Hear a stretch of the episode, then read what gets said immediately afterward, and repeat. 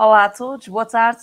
Hoje estamos connosco no nosso podcast Há Conversas na Livraria, um membro da família Raminhos. Não é o António, é a Catarina e ela traz-nos uma história incrível e nada banal. Fique connosco.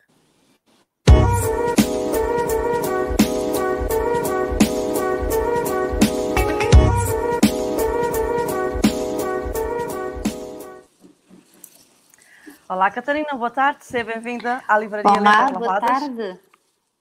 Obrigada por estares aqui connosco nesta tarde de sexta-feira para falares do teu novo livro, Catarina, uma incrível história banal. Esta história, segundo o que eu estive a ver, Obrigada eu pelo convite. Sim, desculpa, sou uma faladora e depois não, não deu tempo de desculpa lá. Estava só a agradecer o convite. Claro que sim.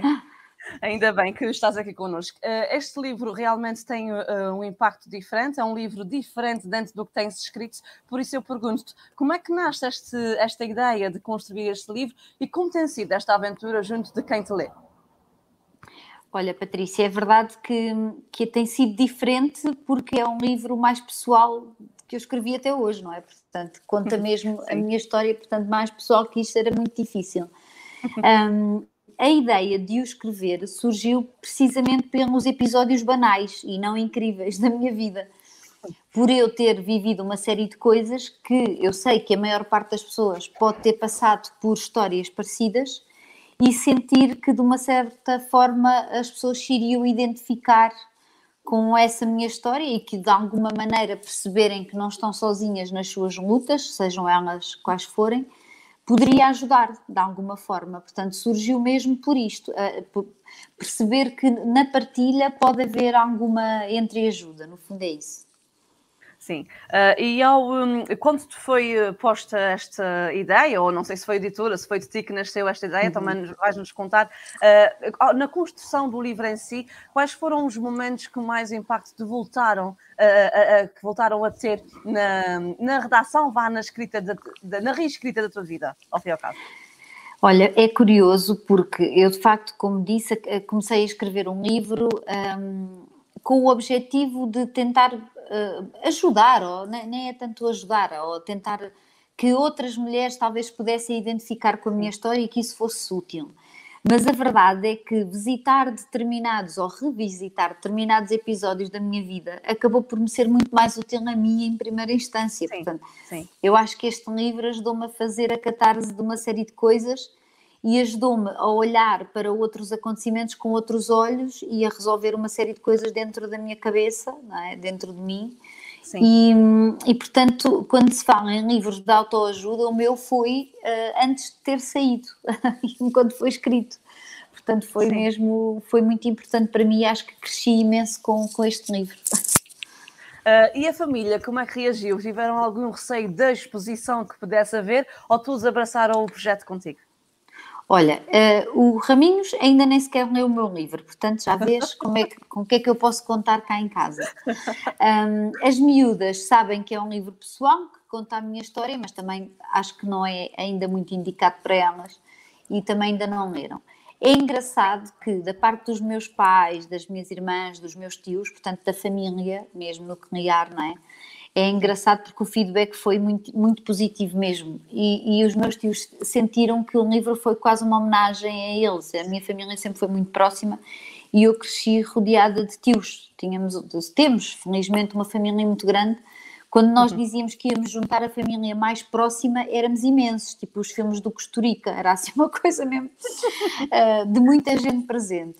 E eu sinto que para eles foi uma espécie de homenagem eu contar essa história e contar o que é que aprendi com cada um dos meus tios, em que é que eles me ajudaram a crescer. E então foi muito engraçado também perceber essa reação deles. Claro. Eh, este livro é de facto um diário, basicamente. Eh, tudo o que escreves é desde o teu eh, de início de vida até agora, que realmente tem umas peripécias bastante interessantes. Que memórias mais bonitas guardas da tua infância e que aqui estão retratadas? Olha, os, os verões passados em casa dos meus avós na Lausanne. De facto, são as minhas memórias de infância mais felizes. Um, a parte dos passeios que também dava com os meus pais e as minhas irmãs, nós ao fim de semana íamos sempre para fora de Lisboa conhecer um sítio qualquer. E era muito giro esses passeios e eu, eu, gostava imenso. Mas, assim, as memórias mais felizes todas tem a ver com a Lausanne, com a casa dos meus avós e, sobretudo, com a minha avó, com a relação que eu tinha com, com a minha avó, que nós tínhamos. E, e essas, de facto, são as memórias mais felizes.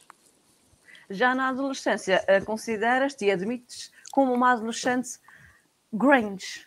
Fala-nos um bocadinho disso. Sim, eu acho que é assim, eu era, eu era meio grande, mas, mas sabes porquê? Nem grande, o meu inglês não é muito bom, admito também. Não, mas pronto, mas era, era assim, eu, eu de facto gostava de música grande, eu ouvia uh, Pearl Jam, Nirvana, ouvia essas coisas todas, mas eu, eu vestia-me à grandes, porque era uma desculpa para vestir roupas largas e escuras, que era assim que eles vestiam, para vestir uma camisa por cima de uma t-shirt ou, duas, ou uma camisa por cima de outra camisa, que a minha mãe detestava porque depois tinha que passar duas camisas a ferro e não ah, era simpático, uh, e dava-me na cabeça por causa disso. Mas de facto um, eu, eu, dizia que era grandes ou, ou vestia-me assim porque isso me defendia, porque eu achava que quanto mais, largueirona, eh, mais largueironas as roupas fossem, mais protegida eu estava dos complexos que tinha com a minha imagem e com o meu corpo. Sim. E pronto, a esta distância eu percebo que se eu usasse umas coisas mais justas tinha-me favorecido muito mais, não é? Mas na altura, era o que eu digo aí numa, numa das histórias, na altura se, se vendessem burcas na Zara, eu comprava uma burca. Pronto, era isto. Sim. Um, e nesta época da adolescência, o que é que mais te marcou? Tendo em conta também agora que estás quase a revisitar esta fase na vida das tuas filhas, mais ou menos, mas mais outras menos. Uhum. Uh, o que é que te mais marcou, o que é que mais te marcou nesta, uh, nesta tua fase da adolescência? Olha, por um lado, Uh, estar rodeada de uma série de amigos mesmo bons. De, a minha turma do liceu era muito especial, nós dávamos todos muito bem, éramos muito unidos, e, e, isso foi um apoio muito grande numa fase que é sempre complicada e problemática porque é a adolescência. Claro. Por outro lado, foi marcada por uma série de paixões platónicas, que eu, eu vivia as paixões só eu, era muito independente, ou seja, eu nem chegava a dizer aos rapazes que eu gostava deles, porque eu achava sempre que nunca ia ter hipótese nenhuma, então fazia filmes na minha cabeça e vivia as coisas muito sozinha, era assim muito independente nesse aspecto. Um, e então, por um lado, o ser muito introvertida e muito metida com as minhas coisas no que dizia respeito às, aos amores e aos desamores, por outro lado, muito extrovertida e muito do grupo, em relação à minha turma, aos amigos, sempre gostei, o sentido do humor sempre esteve presente eh, em mim, na minha família, enquanto eu era criança, e é uma coisa que faz mesmo parte de mim. Eu, eu sempre usei muito o humor para lidar com muitas coisas. E eu acho que, que, sempre tive, havia muita gente que se ria com as minhas coisas e isso para mim era, um, era uma libertação também. E era, eu de facto sentia que pertencia ao grupo, nem que fosse ao grupo da minha turma, mas eu pertencia. Sim. E então era isto, era por um lado uh, viver as coisas muito solitariamente e por outro ser de um grupo. É assim uma coisa um bocado esquizo, mas na verdade foi o que aconteceu. Sim. Uh, mais tarde, quando ele diz, querem ver que ela até gosta de mim? Aqui não estava isso muito bem. Isso já foi mais Isso já foi mais tarde, foi, sim. Foi quando foi fomos o, para a faculdade. Amor que te levou. Foi um amor também que te aproxima do António. Foi, sem dúvida. Foi, eu acho que foi o facto de eu valorizar o humor nas pessoas, sem dúvida. Sim. E, e sim, hum, acho que sim, que foi. Uh, o sentido do humor, o, o, ser parvo, não é? Porque, porque ele sempre foi, sempre foi parvo. Nós éramos da mesma turma do curso de jornalismo e calhámos no mesmo grupo de trabalho, portanto, ainda antes de namorarmos já trabalhávamos, eh, éramos do mesmo grupo de trabalho, nós éramos cinco ou seis, portanto, éramos nós os dois e mais três ou quatro raparigas. E, e, eu, e eu achava piada a isso, pronto. E depois, na altura de estudar para as frequências, íamos estudar os dois para o mesmo sítio e conversávamos imenso e pronto, foi aí que surgiu. foi do humor e das conversas. Isso já são há quantos anos? Há 22. Muito bem. Há 22 anos de humor. É uma senhora. eternidade. É isso mesmo, mas o que interessa é que continua, literalmente. Exato. Daí vem uma união muito bonita e com três Marias, que o António também bem, bem descreve e bem conhecemos. Como é que é esta aventura de, das Marias que foram nascendo Gradualmente, naturalmente, porque não são gêmeas, não é? Exato. Foi, é, sabes que eu, eu nunca fiz grandes planos para casar ou ter filhos ou, ou fosse o que fosse. Eu pensava muito, quando era mais nova, pensava muito no que ia fazer em termos profissionais e no que ia fazer com o meu tempo enquanto não estivesse a trabalhar. Portanto, eu tinha decidido Sim. o que é que ia ser enquanto profissional, que ia ser jornalista, e tinha decidido que quando não estivesse a ser jornalista ia conhecer o mundo e ia viajar. Isto eram os meus planos para a vida, sendo que saiu tudo um bocadinho ao lado, mas, mas não faz mal, está tudo bem. E a verdade é que Uh, e sempre partiu do Raminhos essas ideias de, de, casar e ter filhos e etc. Mas, e, mas foi muito engraçado. Nós, uh, quando começámos a, a, pensar ter filhos, um, decidimos que havíamos de ter duas porque não queríamos ter um, um filho único. Porque Sim. ia crescer sozinho e porque ter irmãos Sim. era o melhor que havia, porque ambos temos dois irmãos, portanto somos um, de um trio de filhos, não é? Portanto, e percebemos que é muito importante crescer com irmãos, então decidimos logo que íamos ter duas filhas, pronto, com idades próximas para ficarmos despachados do assunto de filhos, e elas terem idades próximas e crescerem juntas. Mas acontece que a Maria Leonor decidiu nascer, pronto, ela decidiu que também havia de fazer parte desta família. E então assim tivemos três, pronto. E a Maria Leonor, que já nasceu um tempinho depois das outras, pronto, foi a que sim. nasceu assim mais tarde, mas que ainda vem muito a tempo de revolucionar a nossa vida, pronto. Sim, sim, claro que sim. Um, o ser eh, mãe, mulher, esposa e tudo mais são tarefas, tarefas e cargos, vá, ou posturas que nós, enquanto mulheres, temos que assumir. Uh, hoje em dia, com três filhas e com a agitação também da vida que nos rodeia, um, como é que, como é que sentes ou como é que continuas a afirmar a, a tua forma de ser mulher? Olha, eu procuro cada vez mais encontrar-me no meio dessas tarefas todas. Exatamente. Porque, porque eu dei por mim, já tinha as três miúdas, dei por mim eh, uma vez a perguntarem-me eh, quem é que era a Catarina e eu não a uhum. encontrei. Uhum. Sim. Uh, ou seja, ou, ou, encontrava nas respostas, mas começava as frases por então eu escrevo, então eu não sei, mas eram as coisas que eu fazia, sim, ou que sim. eu tinha, ou as funções que eu tinha. E eu tive dificuldade em encontrar-me ali pelo meio e percebi que isso não podia ser. E então decidi que tinha que meter como prioridade e tinha que colocar o meu tempo na agenda como coloco o tempo de trabalho, as reuniões, uhum. os compromissos, essas coisas todas.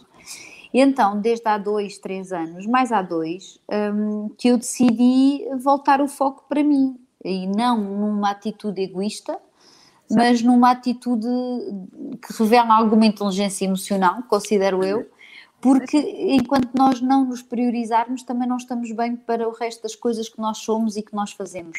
Pronto. E então eu passei a, a, a cuidar mais de mim, em todos os aspectos, e a dar mais tempo uh, para as minhas coisas, porque eu dava por mim a ter semanas e semanas seguir, a seguir umas às outras em que não tinha feito rigorosamente nada por mim. Um, por exemplo, não treinava, não, não tinha tempo para ler, não tinha tempo para as minhas coisas, não tinha tempo para meditar, não tinha tempo para nada. E então comecei a perceber que isso não podia ser. E a colocar estes tempos para as coisas que eu preciso de fazer e que são minhas, uh, na agenda, como por exemplo ler livros.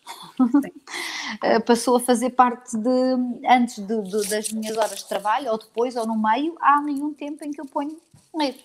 E leio o que me apetece ler, pronto. E então isso foi muito importante para mim e foi mesmo um, um marco importante uh, na minha vida, mesmo. E acho que nós mulheres nos deixamos uh, arrastar muito pelo cotidiano, pelas rotinas, pelas funções todas que esperam que façamos, não é? Mas acho que nos damos pouca atenção a nós mesmas. E, e, eu, a partir do momento em que comecei a dar um bocadinho mais de atenção a mim, eu notei que houve uma série de coisas que mudaram, tipo dominó, não é? É uma coisa Sim. que se arrasta e que se arrasta e, que, e ainda bem que é assim. Portanto, e também falo um bocadinho disso no livro. Sim, sim, exatamente. Eu já ia relembrar às pessoas para fazerem perguntas e comentários e já temos aqui a nossa primeira uh, interveniente, vá, a Sandra Fernandes, que é uma autora de Letras Lavadas, dá-nos boa tarde e diz-nos: sermos as primeiras na lista da família não é egoísmo, é autocuidado. Se é para sermos boas mulheres, mães e profissionais, temos de estar bem connosco em primeiro plano. É mesmo. Exatamente. Da Raquel é Machado, também é a nossa altura, e diz-nos boa tarde e muitos parabéns. Estou amando o momento. Um beijinho à Raquel e à Sandra. Beijinhos. é mesmo isso, não é, Catarina? Como dizias há bocadinho, nós para estarmos bem para elas e para eles, não é? No caso dos nossos uhum. maridos, companheiros ou vice-versa, nós temos que conseguir esse bocadinho para nós. Uh, tens algumas. Como é que tu conseguiste agilizar? Uma coisa é nós pensarmos e dizermos, ok, eu preciso realmente de colocar isso no meu dia a dia de uma uhum. forma mais dita normal para o meu bem-estar. Mas na prática, e, e, num caso como o teu, que trabalhas tanto, teu marido também com três filhas, praticamente que dicas é que podes dar a quem nos ouve para nós mulheres conseguirmos fazer mais isso? Olha, o que, muito honestamente, no meu caso, eu tive que ser um bocadinho ditadora comigo mesma. Ou seja, Sim. se eu estou à espera que o universo se organize para eu ter mais tempo, isso não vai acontecer. Exatamente. Então o que aconteceu foi, por exemplo, os meus treinos. Eu treino às oito e meia da manhã. Então, e treino duas vezes por semana com o PT e depois tento treinar pelo menos mais uma vez sozinha. Às vezes consigo, outras vezes não, depende das semanas. Mas pelo menos aquelas duas horas, dois dias com o PT eu tenho. Então, basicamente, eu combinei com o PT, ele tinha duas, para ser assim cedo, porque eu já sei que se não treinar logo de manhã já não vai acontecer, depois o dia acontece, a vida acontece Exatamente. e esquece. Por isso é que eu digo que temos que ser ditadoras connosco. Então ele disse-me: Ah, às oito e meia tenho livros terças e sextas. Eu, então fica terças e sextas às oito e meia. E informei cá em casa que às terças e sextas eu treino às oito e meia. Portanto, as miúdas já sabem quando acordam, começam a despachar-se para a escola e ele já sabe que é ele que as vai levar e acabou, não há conversa em relação a isso. Um, assim como quando eu estou em casa e digo, eu, eu, agora estou aqui no meu sítio de trabalho, que é o meu escritório, que fica num anexo da casa.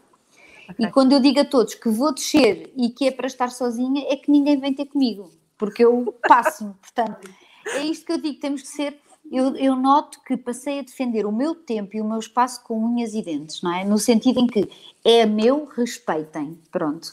Mas se nós não dissermos com esta assertividade e se nós Sim. não respeitarmos o nosso tempo, ninguém vai respeitar. E certo. não é por mal, é pois porque não. somos a mãe. E é a primeira palavra que as miúdas estão sempre a dizer. Nós estivemos isolados até ontem, 15 dias, não é? os 14 dias do isolamento profilático, e eu ouvia a palavra mãe 500 vezes ao dia, já não podia ouvir Sim. as miúdas a chamar-me, é? com o pai ao lado, mas é sempre a mãe, a mãe, a mãe. Exato. Portanto, quando nós, eh, em primeiro lugar, temos que ser nós a respeitar o nosso tempo e o nosso espaço. E depois toda a gente vai respeitar, porque é assim, Sim. porque passamos a ser ditadoras em relação a isto. E Sim. tem que ser mesmo, não é dizer eu tenho que me organizar para ter mais tempo para mim. Não, é eu, eu estou agora neste momento, vou organizar-me para ter mais tempo para mim. Sim. E colocar coisas que é preciso na agenda. Tem que ser.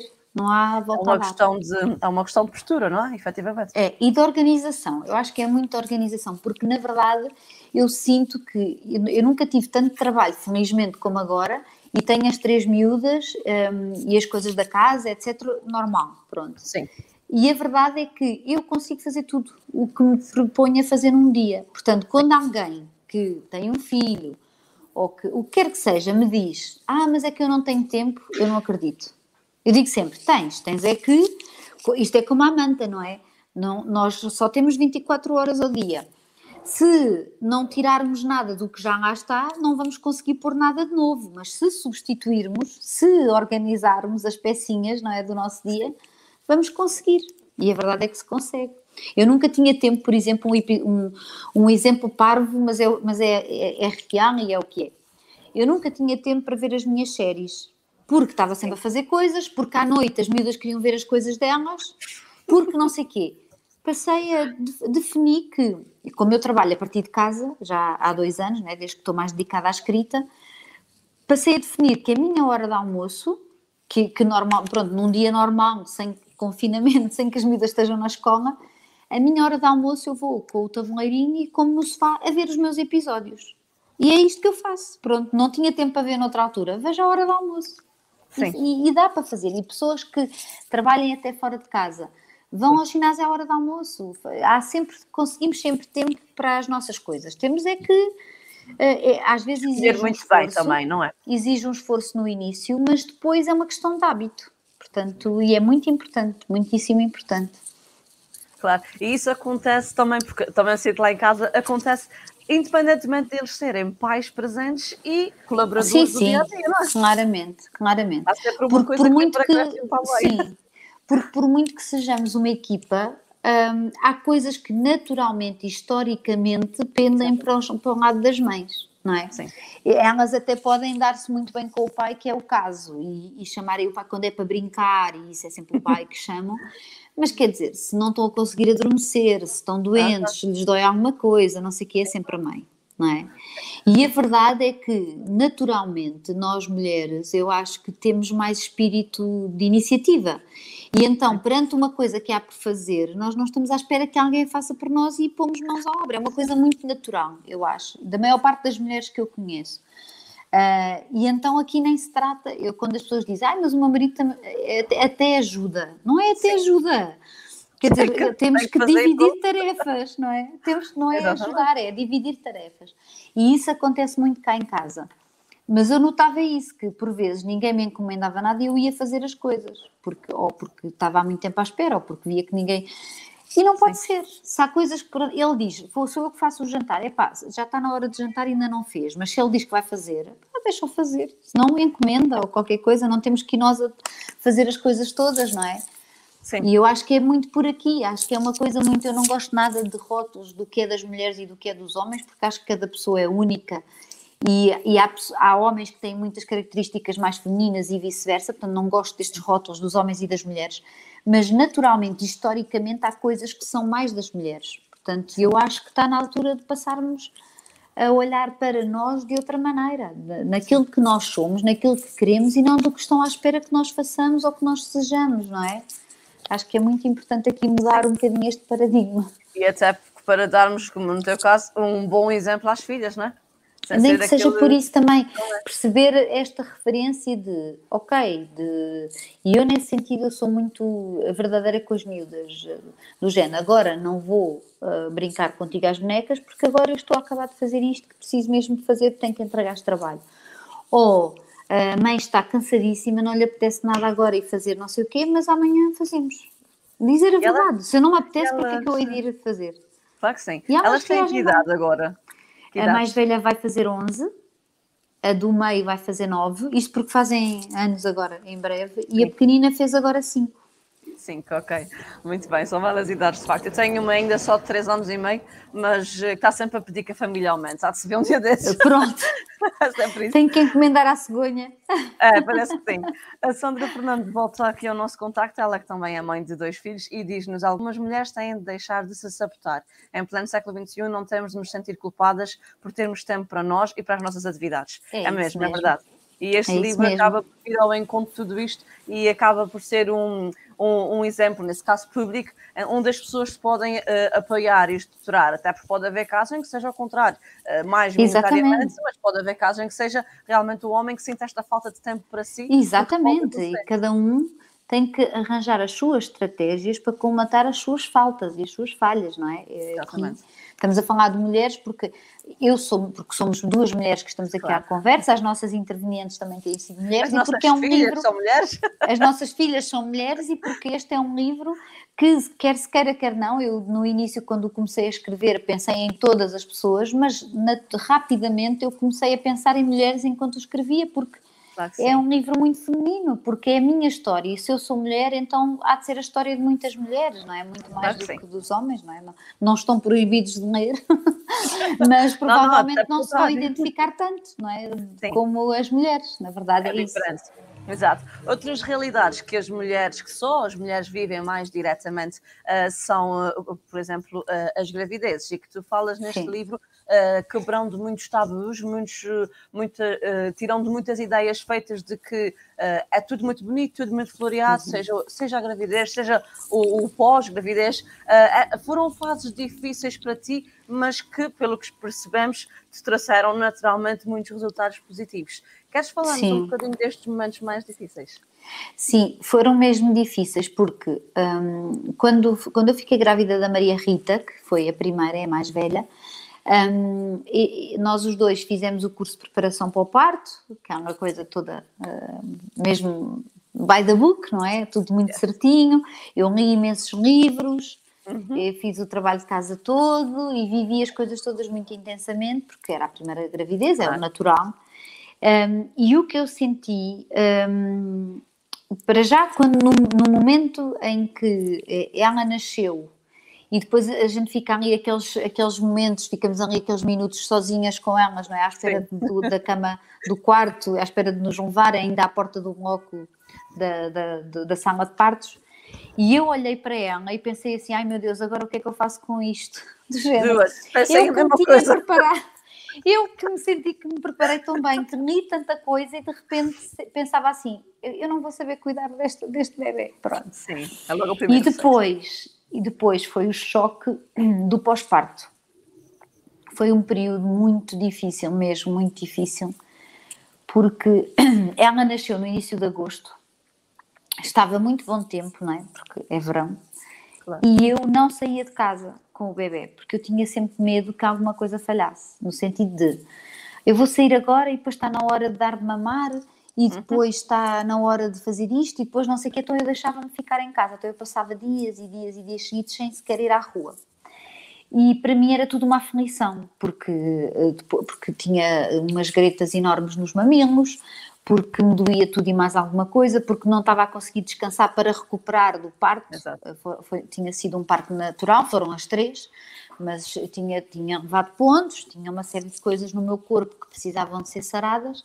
Claro. E eu não estava a ter descanso, não conseguia descansar para conseguir. E eu ali algumas complicações, um ponto que infectou, a questão dos mamilos foi assim super difícil. Para mim, amamentar foi uma experiência péssima, vezes três. Pode não acontecer. Alguém que nos esteja a ouvir, é muito importante perceber que cada caso é um caso. Isto foi a minha realidade. Há pessoas que se dão lindamente e que dão de mamar até tarde e que e está tudo bem. No meu caso, não foi uma boa experiência. E a verdade é que quando a Maria Rita tinha apenas dois meses, desenvolvi uma mastite, tive 41 graus de febre, tive que ir para o hospital. E, e, e, só podia dar de mamar de uma das mamas e a outra estava a sarar e depois entretanto um leite começou a secar, bem, foi todo um filme, passei para o biberão e, e conheci algum descanso na minha vida, portanto no meu caso uh, o leite forma ou artificial ou como quer que se, que se chame foi uma libertação para mim enquanto mãe, porque eu senti que eh, eu gostava de lhe dar o biberão, sentia-me feliz a dar-lhe o biberão, como Sim. não me senti feliz a dar-lhe mamar porque eu só tinha dores. Era uma coisa horrorosa, pronto. Além de que o pai começou a poder participar muito mais na parte da alimentação, porque também lhe dava o biberão Obviamente. e a coisa passou a ser muito mais democrática e eu senti que descansei um bocadinho. Mas isto, e, ah, e o que é que eu senti? Uma grande desilusão, porque toda a gente dizia, ai que bonito, vais ter um bebê, e eu imaginava, não que imaginasse um mundo cor-de-rosa, mas imaginava Sim. tudo muito mais agradável e mais bonito e mais leve, e não foi. Portanto, na verdade eu senti-me um bocadinho sozinha e senti-me um bocadinho desiludida com tudo o que a sociedade me tinha vendido. Senti-me enganada. Sim. E, e, pronto, e o que é que aconteceu? Depois com as outras duas, havia coisas para as quais eu já estava preparada, mas houve coisas que voltaram a acontecer. A amamentação nunca correu bem nas outros, nos outros casos e eu fui sempre com abordagens diferentes e com uma Sim. grande calma e agora é que vai correr bem, não sei o quê, porque eu ficava sempre triste por não correr bem a parte da amamentação, que eu achava fundamental Sim. e que era tão importante. Uh, mas não correu bem na mesma, por outros motivos. Um, fui, fui aprendendo a viver este período pós-parto com o ritmo que ele exigia, não é? Porque eu, eu sempre fui uma pessoa muito organizada na casa e nisso tudo, e Sim. perceber que, olha, Catarina, é assim, não consegues ter um bebê recém-nascido nos braços e outra com dois anos, não é? Porque a diferença entre as duas primeiras é só de dois anos. Sim, sim. Tinha dois bebés, estava muito tempo sozinha, porque o Raminhos na altura tinha imenso trabalho e estava muito tempo fora de casa. E eu pensava, olha, ou ficas doida, ou então levas isto com outra calma, e decidi levar as sim. coisas com outra calma. E depois nasceu a Maria Leonor e houve uma série de problemas de saúde que também nos impediram de viver um pós-parto harmonioso. Portanto, os Sim. meus pós-partos foram os três péssimos por motivos diferentes, mas claro. a, a, aprendizagem que eu tiro é que temos que saber ver o contexto em que estamos inseridos e temos que perceber que o que é ideal para outras pessoas pode não ser para nós. E que se calhar a organização, do, ou melhor, a, a, nossa desorganização pode ser a nossa organização ao mesmo tempo, no sentido de que, ok, não sim. está tudo impecável, mas eu estou bem porque estou só a cuidar das miúdas. Sim, Temos que sim. perceber as estratégias que se aplicam melhor ao nosso caso, a nós. Pronto. Sim, claro que sim. Um, a Maria Leonor é a última, certo? Certo, é mais nova. É que uh, vocês, entre aspas, não esperavam muito, não é? Exato, não é esperávamos. É traz uma realidade mais intensa para gerir ainda durante a gravidez. Sim. e fazendo aqui uma questão muito, muito direta, mas também com a abertura que tens no livro, sei que naturalmente não te uhum. parece-me. é-te proposto aos 5 meses de gravidez um aborto, coisa que infelizmente já tinhas passado por. Uhum. Exatamente e que tu, eh, com muita racionalidade e coração ao mesmo tempo, uh, conseguiste, mais o teu marido, levar adiante e ter uhum. a perfeita filha que tens nas mãos.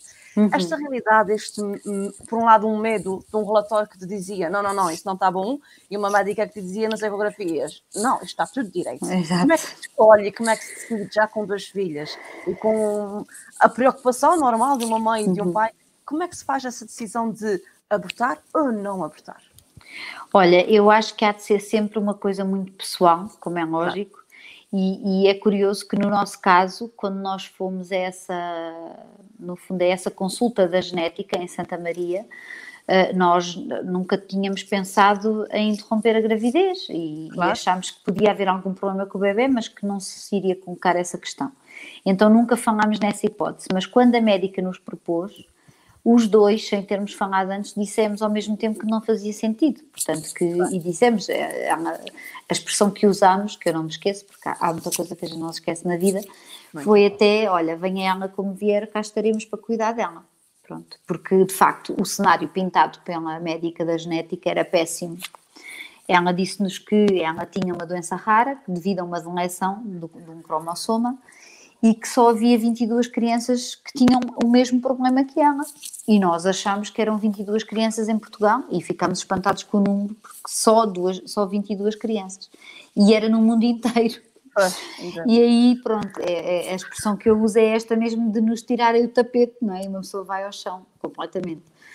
Mas foi um período muito difícil, muito difícil mesmo, muito exigente. Eu posso dizer que a gravidez da Maria Leonor foi boa até é, ter ido a essa consulta. Sim. Ou seja, eh, eu sentir-me bem e estar feliz e isso tudo até ir a essa consulta. Depois até ela nascer, era um grande, uma grande misturada de sentimentos cá dentro, que era, por um lado, a esperança daquilo que a médica que nos fazia as ecografias ia dizendo, porque ela dizia, mas pela claro. ecografia não dá para ver isto, mas já dá para perceber que ela não tem, ou seja, as ecografias uh, retiravam da lista uma série de complicações que as outras crianças com o mesmo problema tinham e que ela não, não era difícil uh, vir a ter.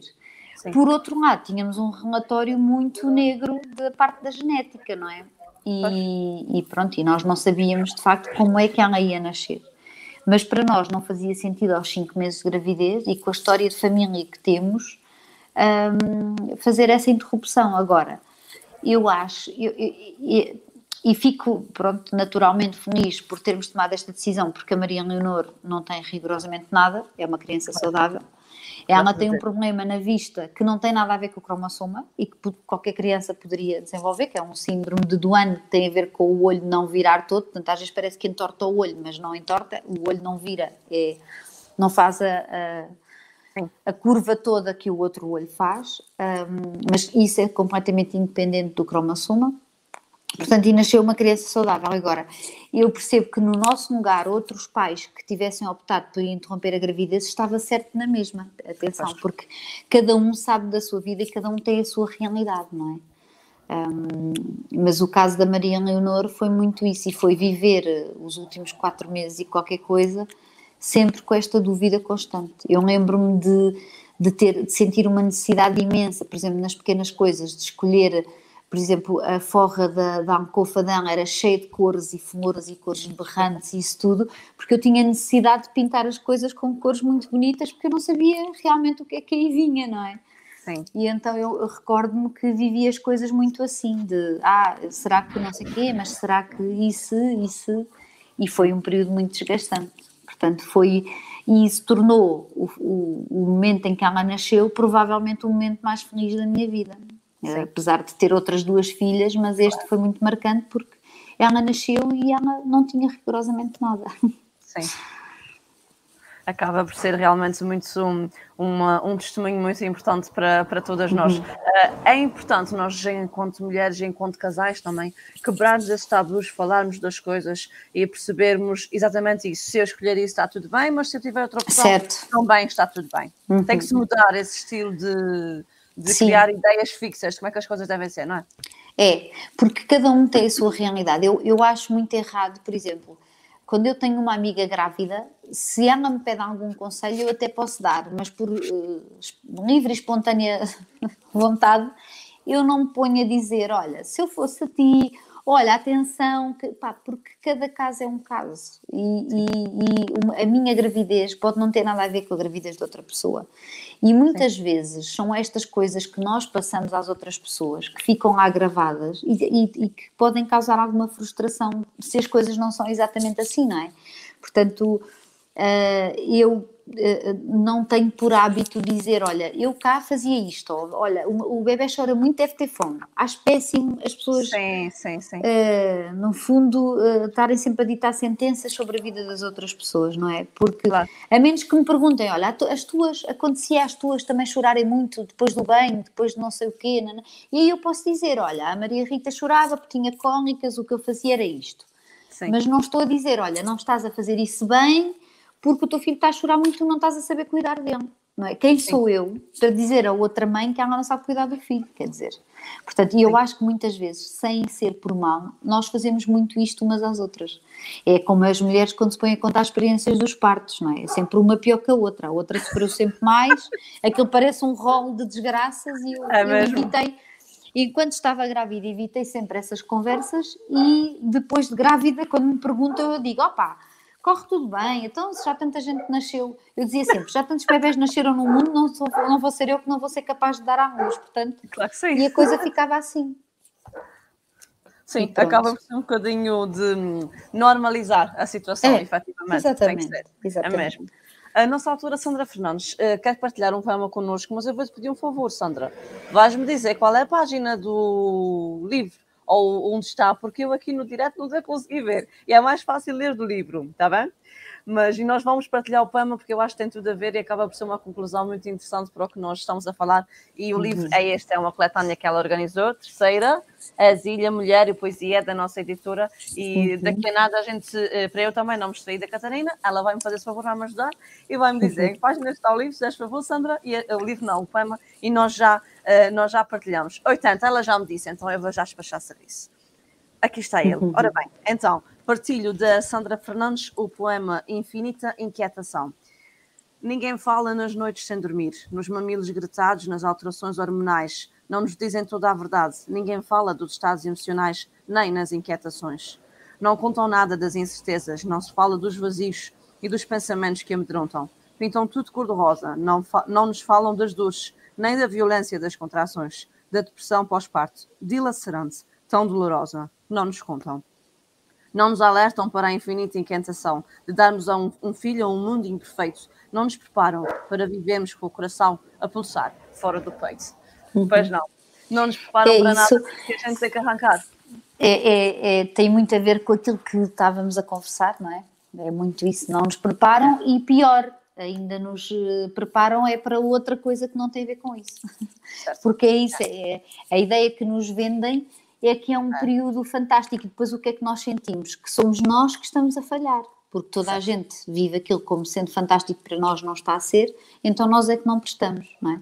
Sim. E Sim. é a pior coisa que uma pessoa pode sentir, não é? É, é que, que não está a fazer bem um trabalho que muitas vezes não depende de si, ou, só, claro. ou não depende só de si, não é? Sim, sim. Portanto, é um bocadinho esta, esta questão. Sim, sim. Eu também tive um, um, grave, uma grave dificuldade na fase da alimentação, porque a minha filha era prematura e não tinha, tinha a força natural de claro. amamentar, não é? Então ela fazia um aleitamento duplo e quando ela percebeu literalmente que o biberon era mais fácil e mais rápido... E, me, e cansava menos. Pronto, e a mãe tinha que usar a bomba e chegou uma altura em que levava muito tempo e não conseguia a uh, quantidade suficiente. E quando eu cheguei ao ponto de perceber que é mais de uma hora que tive 20 ou 30 uh, mililitros, disse, bom, qualquer coisa aqui não está bem. E a pediatra, e a pediatra dizia: não está nada mal, mãe, simplesmente já deu o que tinha a dar e agora vou para a frente. Mas às vezes é, é mesmo essa frustração, nós queremos ser capazes de dar é. mais para os nossos filhos e, uh, e, depois temos que gerir tudo isso. É preciso uma, uma gincana, como se diz é por aqui, grande, mental é para. É, e mesmo, é, tu disseste uma coisa muito interessante, mesmo que eles estejam sempre lá para nós, há períodos e atos muito isolados, muito sozinhos, é, muito dentro de é. nós. É? é, exatamente. Sim, sim, sim, sim. E que é difícil de acontecer de outra forma. Claro. Porque eles vivem, à parte deles, a importância deles de não poderem fazer mais por nós, não é? e nós uhum. vivemos internamente a forma de não conseguirmos, de não podermos sim, também dar mais. Sim, São importâncias sim, diferentes, naturalmente. Sim.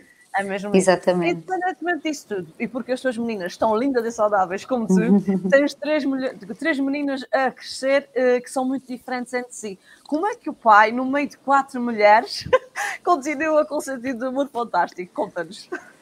Eu acho que é porque está bem acompanhado. Ele continua claro. com esse estilo de humor porque está acompanhado por quatro mulheres. O que é que se pode pedir mais? Não, eu às vezes, eu às vezes dou para mim a pensar que também não há de é ser fácil. não há de ser fácil. E também Sim. penso assim: olha, pode ser mais difícil para ele agora, mas na adolescência é a mim que elas vão odiar, porque todas as mães Sim. passam por isso de na adolescência as filhas. No fundo encasquetam, não é? Umas com as outras, e eu estou à espera que isso me aconteça também, não vou ser diferente. Um, mas pronto, mas a verdade é que é engraçado porque eu acho que às vezes eu me esqueço disso, porque como é que eu ia te explicar? Não é questão sequer de funcionar bem em família, porque o que é que é isso de funcionar bem em família? Mas de facto, às vezes quase nos esquecemos, porque como somos, tentamos não viver a vida muito a sério. E, e, e, somos todos uh, pelo humor e mesmo as miúdas, apesar de pequeninas, já são muito irónicas e, e, são muito de mandar piadas e isso tudo. E eu acho que temos, apesar de tudo, e nós somos uma família normal, com, é o que eu costumo dizer, também recebemos cartas das finanças, da segurança social, temos claro. contas por pagar, matamos-nos a trabalhar e entregamos imenso dinheiro ao Estado, portanto, como toda é a gente mesmo. neste país mas de facto eu acho que não levarmos a vida demasiado a sério e termos uma atitude leve perante as, as questões e os problemas nos ajuda um bocadinho. E eu acho que aqui, como isso nos une muito e somos todos muito parecidos, eu acho que o facto de haver quatro mulheres e um homem não se nota tanto porque somos muito parecidos noutras coisas. Um, agora, eu às vezes tenho pena dele, claramente, porque ele está. Às vezes eu estou a olhar para ele e penso assim: este está a pensar que agora o que gostava era estar fora daqui, não é? Porque às vezes o barulho. Elas são Sim. três miúdas, tipo, elas não se calam. Às vezes certo. nós queremos ouvir uma notícia que está a dar, ou queremos até conversar um com o outro e não conseguimos, porque o Sim. ruído é de tal ordem, porque depois e depois decidem falar imenso e rir-se imenso quando nós estamos a tentar ouvir alguma coisa ou quando estamos a ver as notícias. Ou... Bem, é, não é fácil, mas, mas pronto, é o que é, é o que temos. é, o e é um temos. dia a dia feliz, sobretudo, não é? Tentamos que seja. É claro. isso, tentamos que seja. Agora tivemos a, este isolamento, para mim foi um claro. período muito difícil, porque já estava, eu acho que ainda não tinha recuperado dos dois confinamentos que toda a gente Sim. viveu. Vocês sofreram muito e de mais repente, sentido. E depois, de repente, temos um isolamento profilático numa altura em que eu já não pensava que pudesse uh, ter que estar isolada. Pronto. E custou-me mais por isso também, porque muitas vezes isto tem a ver com a nossa gestão de expectativas, não é? E gestão de emoções e isso tudo. E eu custou muito este, este isolamento. E depois é esta dúvida, e ainda hoje eu escrevi sobre isto, constante de de antes nós podíamos ter, porque de facto acho que existe um período pré-pandemia, um pós-pandemia no mundo inteiro para a humanidade e vai ser assim. Sim. Mas eu acho que de antes nós tínhamos um ano difícil, de muito trabalho e cansativo, porque são três miúdas, etc, etc. Mas pensávamos: olha, marquei a minha semana de férias no Algarve, na praia, nos Açores, na Madeira. Uh, e nós pensávamos: ok, estou a trabalhar isto tudo, mas vou de férias. E agora não Agora, nós marcamos uma semana de férias e estamos até à última a tentar perceber se é. vamos ou não vamos. É e mesmo indo, se podemos estar ou se temos que vir embora, porque cada vez há mais regras, não é? Agora, para ir ao é restaurante ao fim de semana, temos que ter o, o, o certificado digital, para fazermos o check-in no hotel, temos que fazer testes. Portanto, Sim. uma série de coisas, além de que nós, com o isolamento, a semana estava marcada há que tempos, não é? E nós, com o isolamento, tivemos até à última a tentar perceber se iríamos ter esta claro. semana de férias ou não. Portanto, isto sim. muda, ainda para mais para uma pessoa muito organizada como eu e que tenta controlar as coisas e que tenta, sim, sim. gosta de saber com o que esperar. É para esquecer, isto é mesmo o universo a dizer: olha, filha, não, não, não, não, não controlas perfeito, não controlas rigorosamente nada, portanto, olha, é deixa-te ir, go with the flow, não é? Não vale a pena estás a inventar. Mas é uma aprendizagem é que temos que fazer todos de viver assim, não é? Não é fácil. É mesmo, acaba por ter. Tu também tens outros livros publicados que uh, diretamente uh, falam de emoções. Uh, uhum. Queres falar-nos um bocadinho resumidamente deles? Sim, eu tenho o diário, o meu diário das emoções, que escrevi com a professora Ana Mota Veiga, que dá a conhecer muito bem, na minha opinião, as emoções às crianças para certo. que elas as reconheçam e as saibam gerir de uma forma mais tranquila e perceberem uma coisa muito importante que eu acho que vivi 40 anos e que só quando comecei a escrever este livro é que me cruzei com essa informação, que é não há emoções boas nem más, porque sim, todas sim, sim. as emoções têm uma função e cumprem um, um propósito. Portanto, é perceber isto, que quando estamos tristes, isso não, não, é, não tem que ser uma coisa negativa. Temos é que procurar estratégias para sairmos daí. Pronto. Claro. E, e, este Diário das Emoções vai já para a sexta edição, portanto está a correr muito bem. Estamos num país, onde, num país onde, onde, como vocês sabem e bem, é, é tão difícil vender livros, não é? Onde se compra tão poucos livros, tendo uhum. em conta a população. Uh, vai para a sexta edição, o que é muito bom e é um, pronto, é um, é um reconhecimento de que, de facto, é uma ferramenta que podemos ter em casa, nas escolas, em todo um lado e um, vai haver uma novidade na Feira do Livro em relação ao meu Diário das Emoções, vai haver uma reedição num, okay. formato um bocadinho diferente, eu não okay. posso adiantar ainda muito, claro mas acho que vai deixar as famílias felizes. Pronto. Ok, vamos ficar. E vai ser um novo, é um Diário das Emoções, mas é um novo Diário das Emoções, pronto. E vai ser apresentado na Feira do Livro de Lisboa, que vai acontecer no final de agosto e início de outubro. Um, e pronto, e o meu primeiro livro é um livro infantil muito inspirado na Maria Leonor, que é esse ser uh, Maria Trovoada, uh, que é esse ser muito único e especial por todos os motivos e mais alguns. E pronto, foi o primeiro livro que eu, que eu escrevi, que eu publiquei em meu nome, não é? Depois tenho os ghostwritings, mas isso Exatamente. é outra história. Sim, e tens, além desta reedição do meu Diário das Emoções, tens algum outro livro que esteja uh, em carteira? Estás a trabalhar em algum Sim, também? estou a trabalhar num próximo livro, mas que só vai sair em 2022. Ok. Provavelmente no fim do ano, e como ainda está muito no início, uh, prefiro deixar Ficamos para mais tarde falar dele. Sim. Ficamos a aguardar, claro que sim. Uh, antes de avançarmos também já para a questão final, a Raquel Machado volta a, a falar connosco e diz-nos que mulher e homem são um só, mutuamente em tudo, sempre conceitos e limitações. Ambos decidem o como, o quando e onde, com filhos ou sem filhos. Gostei imenso da partilha. Nós também gostamos muito obrigada. daquela que participe connosco. É mesmo importante um, nós termos as pessoas aqui connosco a, virmos, a vermos, para que fiquemos de uma forma, ainda que digital, mais próximos. Exato. Um, Catarina, para nós é muito importante, naturalmente, receber uh, os nossos autores, falar convosco, que escrevem, que produzem, para que as editoras depois nos possam enviar os livros. Isso uh, consola-nos internamente. Por isso, uhum. faço a pergunta que tem sido da praxe desse podcast, também para finalizar a nossa conversa. A ti, o que é que te lava a alma? Uh, saber que uh, aquilo que eu escrevo uh, pode fazer eco na vida das, das, outras pessoas. Acho muito importante porque, apesar de escrever ser um processo tão solitário, acho Sim. muito importante esta nova vida que os livros ganham a partir do momento em que são publicados, não é? Claro. Porque uma pessoa podia pensar que um livro está publicado, está feito, mas não. É como um filho, não é? Ele nasce quando é publicado, mas depois é vê-lo crescer. E os livros são como filhos nesse aspecto, porque é engraçado que nós uh, parimos e depois ficamos, ficamos de facto muito atentas a vê-los crescer e a perceber porque, que, no fundo que caminhos é que vão tomando.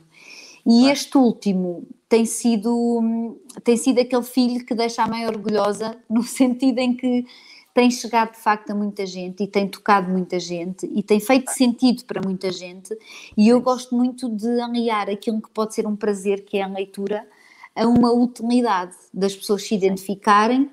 Em última análise, para uh, poderem adotar estratégias para saírem de sítios com os quais não estão confortáveis, não é?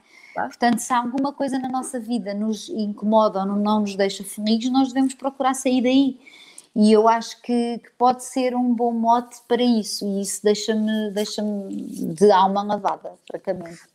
Ainda bem. Catarina, foi um gosto imenso ter-te aqui connosco durante esses gosto foi meu, minutos. obrigada. Obrigada. Uh, e, literalmente, uh, tudo o que precisares de, de letras lavadas, nós estamos aqui. Quando cá vieres, não te esqueças de fazer aqui uma visita à nossa loja, mais o teu uhum. António e as tuas Marias. Será um gosto muito grande. Obrigada. Devemos de ir, éramos para ir este verão, mas lá está, tivemos que trocar planos, mas para o ano havemos de ir de regressar, não é? Porque já é fomos é várias vezes os dois, mas agora havemos de regressar a cinco. Acho Pronto, que sim, e já agora desafio, desafio os açorianos que comprarem um livro na, na, na letras lavadas sim. a partilharem uma selfie com um livro e a pôr em ah. meu tag que eu depois partilho nas minhas histórias. Tem sido um processo muito giro as pessoas partilharem comigo um livro e eu vou sempre ah. replicando e, e, depois ficam num destaque uh, ao qual eu dei o nome de incríveis. Pronto, e então vão ser sempre incríveis para mim porque compraram o meu livro. É isso mesmo.